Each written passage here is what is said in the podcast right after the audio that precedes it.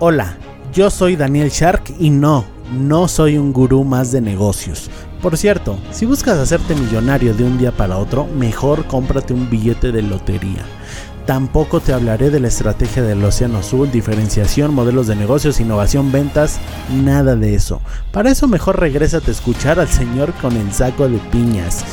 No me malinterpretes, todo eso funciona siempre y cuando tengas el elemento secreto ninguna idea, por muy buena que sea, si le dediques años de sudor y creas que tienes la estrategia perfecta, nada ha funcionado sin esta clave. Dime tú, sé que te ha sucedido, trabajas un montón y no lo ves claro. A mí también me pasó, que si la disciplina, la inteligencia, que si los contactos, que si equivocarse rápido, que si la suerte, bla bla bla, palabras vacías.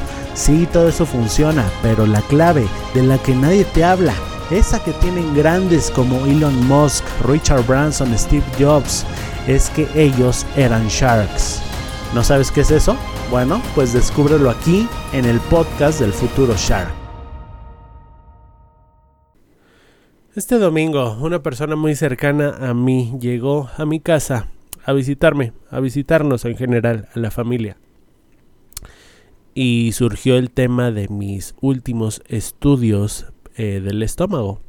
Si tú me sigues de cerca, bueno, sabrás que padezco de eh, eh, recurrentes problemas de estómago. En fin, le dejé ver mis estudios y me dijo, no, no, no, no, pues es que debes de dejar de comer grasas saturadas. Y la verdad es que tienes razón. En mis estudios salió un poquito alto el colesterol. Un poquito, de hecho, no demasiado. Y bueno, tiene razón, sí, pero su argumento pierde toda autoridad cuando esta persona es obesa y tiene unos hábitos alimenticios para llorar. ¿Estás de acuerdo? ¿Cómo le vas a pedir, en otro ejemplo, eh, a una persona que haga ejercicio si tú te la pasas sentado en el sillón? ¿Cómo le vas a pedir a tu hijo que estudie si tú en tu vida has abierto un libro? ¿Cómo le vas a pedir a alguien que ahorre si tú eh, gastas en cosas banales y eres presa de las compras emocionales en Navidad, Año Nuevo, etcétera? ¿Cómo? Ahí te va otra historia. Este domingo también, en mi clase de inglés, nuestro maestro nos estaba contando que él tiene ya más o menos 15 años sin tomar una cerveza. Y por, supuesto que no me quedé callado, ¿no? Le pregunté, ¿y por qué? ¿Cuál es la razón? Y simplemente eh, nos contestó con una frase sublime. Dijo, porque cuando nació mi hijo y estaba celebrando con cerveza, miré a mi alrededor y dije, ni una más. Quiero tener la autoridad moral de decirle a mi hijo que no debe tomar cerveza.